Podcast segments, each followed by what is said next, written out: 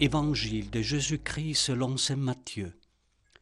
À ce temps-là, les disciples s'approchèrent de Jésus et lui dirent Qui donc est le plus grand dans le royaume des cieux?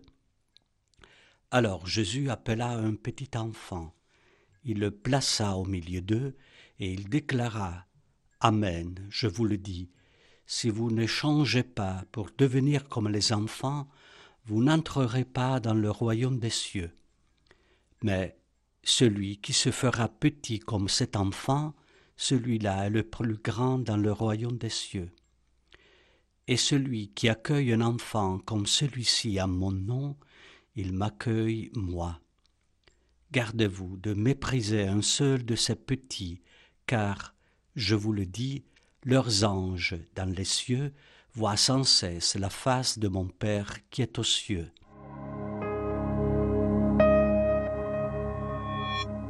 L'Église célèbre aujourd'hui la fête des anges gardiens.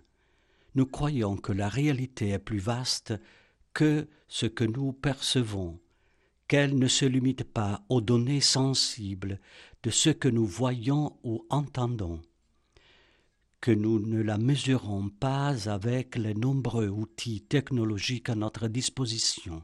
L'Église croit en l'existence d'esprits purs, d'âmes sans corps, qui vit devant Dieu et qui, dans le grand projet cosmique du Père, ont eux aussi un rôle à jouer. Certains d'entre eux sont chargés des êtres humains, veillant sur eux, les protégeant, les encourageant. Ce sont les anges gardiens, amis de Dieu et nôtres, des présences discrètes qui nous accompagnent à la découverte de notre meilleure part et qui nous encouragent discrètement dans la découverte de notre vocation à la sainteté. Jésus croit aux anges gardiens, il en parle comme s'ils étaient une réalité évidente, établie. Notre monde hypertechnologique, en revanche, se méfie de telles manifestations de foi. Nous sommes les enfants du scepticisme et nous remettons en question tout ce qui n'est pas expérimentable sauf pour lire l'horoscope quotidien, bien sûr.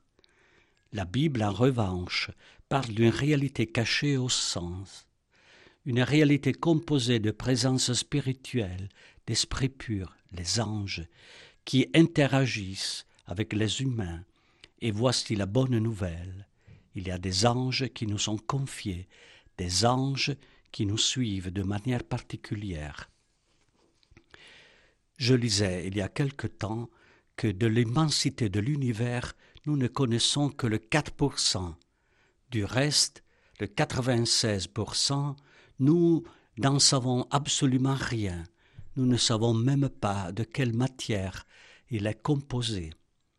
C'est ainsi dans la réalité, seule une petite partie est accessible à nos sens, et malgré les progrès considérables de la science et de la technologie, nous en savons très peu sur le mystère de la vie qui nous habite.